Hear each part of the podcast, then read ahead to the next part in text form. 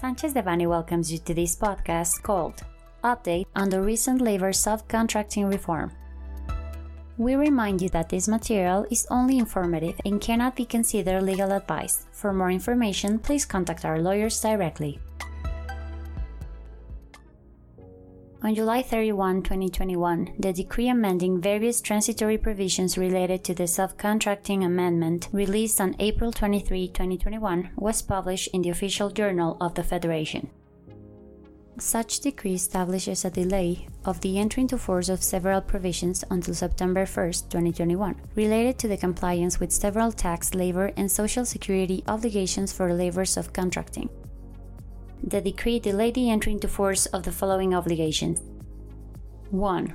Registration of individuals or companies that provide specialized services before the Public Registry of Companies that provide services and specialized works with the Ministry of Labor and Social Welfare. 2.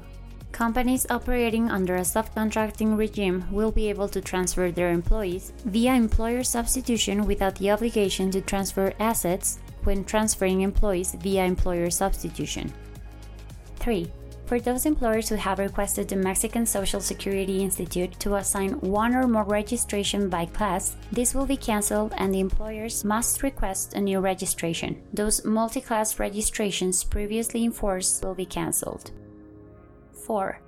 Providers of specialized services or works must inform the Mexican Social Security Institute every four months of the contracts entered into, as well as information on their personnel. 5. The tax provisions that prohibit the deduction and credit of both income tax and value added tax for payments associated with contracts that have as their object the subcontracting of personnel. Therefore, individuals and companies may comply with these obligations until September 1, 2021, without incurring fines or penalties. Since the original deadline of August 1, 2021 to comply with labor and tax obligations in terms of subcontracting is considered extended.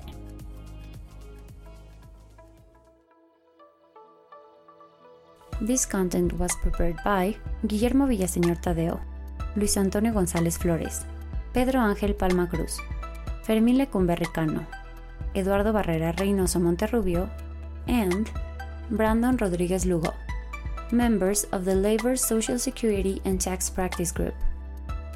For any questions or comments on this material, please contact us directly or visit our website, sanchezdevanny.com.